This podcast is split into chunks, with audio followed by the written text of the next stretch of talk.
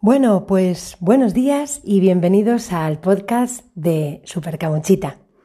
Como os dije, aquí estamos, encantada de ofreceros una nueva posibilidad de escucharme, una nueva oportunidad para crecer juntos, para ilusionarnos, para llenarnos de esperanza y saber que hay una nueva forma de mirar, de mirar al otro, no solo de mirar a nuestros hijos, sino una nueva forma de mirarnos entre nosotros. Este es el primero de muchos, o eso espero. Nos encontraremos aquí en el empiece de la mañana, cada 15 días, y me podréis llevar en vuestro bolsillo, me podréis llevar en el coche, al gimnasio, o sencillamente tomaros en la soledad de la mañana un café escuchándonos. Estoy encantada de ofrecer esta nueva oportunidad. Llevaba mucho tiempo esperándolo y pensándolo. Me parece una oportunidad de crecer juntos, de encontrarnos, cada uno en ese huequito que nos hacemos cada cierto tiempo, menos de lo que deberíamos. Y en este espacio vamos a hablar de lo que es la disciplina positiva. Vamos a hablar cómo puede suponer para nuestras familias un cambio, un cambio a nivel personal, en la forma de mirarnos, en la forma de hablarnos a cada uno de nosotros, en la forma de escuchar nuestras propias necesidades y en la forma de respetarnos, que a veces lo tenemos un poquito olvidado y lo perdemos de vista. Pero no solo va a ser un cambio hacia nosotros, también va a significar un cambio en vuestra vida, un cambio en vuestra familia, un cambio en la forma de mirar a todas las personas que se acercan a vosotros, las personas con las que os relacionáis. Y es una forma distinta, súper esperanzadora y llena de aliento y de ánimo de entender las relaciones, las relaciones humanas.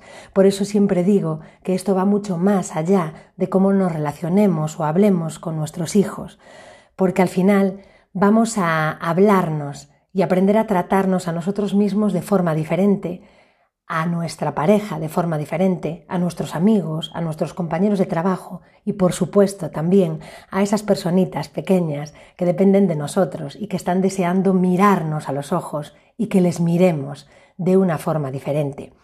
Así que vamos a aprender sobre amor incondicional, vamos a hablar mucho sobre respeto, no, sobre, no solo sobre respeto hacia nosotros mismos, sino también sobre respeto hacia nuestros hijos y hacia todas las personas que se acercan a nosotros y respeto al contexto y a las situaciones en las que nos manejemos.